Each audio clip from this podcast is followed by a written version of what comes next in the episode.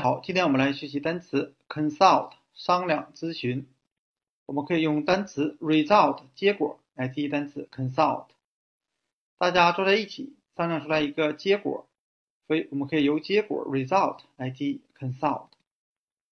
那我们再看一个 consult 它的派生单词 consultant 顾问。那 consultant 就是 consult 加上 ant，在这里呢 ant 是表示人的后缀。那给别人提供某方面专业咨询的人就叫 consultant。那我们再看一个 consult result 这两个词的另外一个形近词 insult 侮辱。那当我们受到别人侮辱的时候，我们要和自己的家人、朋友或者法律顾问商量啊，想到一个结果出来来应对这个人。那今天我们所学的单词 consult 商量咨询和它的两个形近词 result 结果。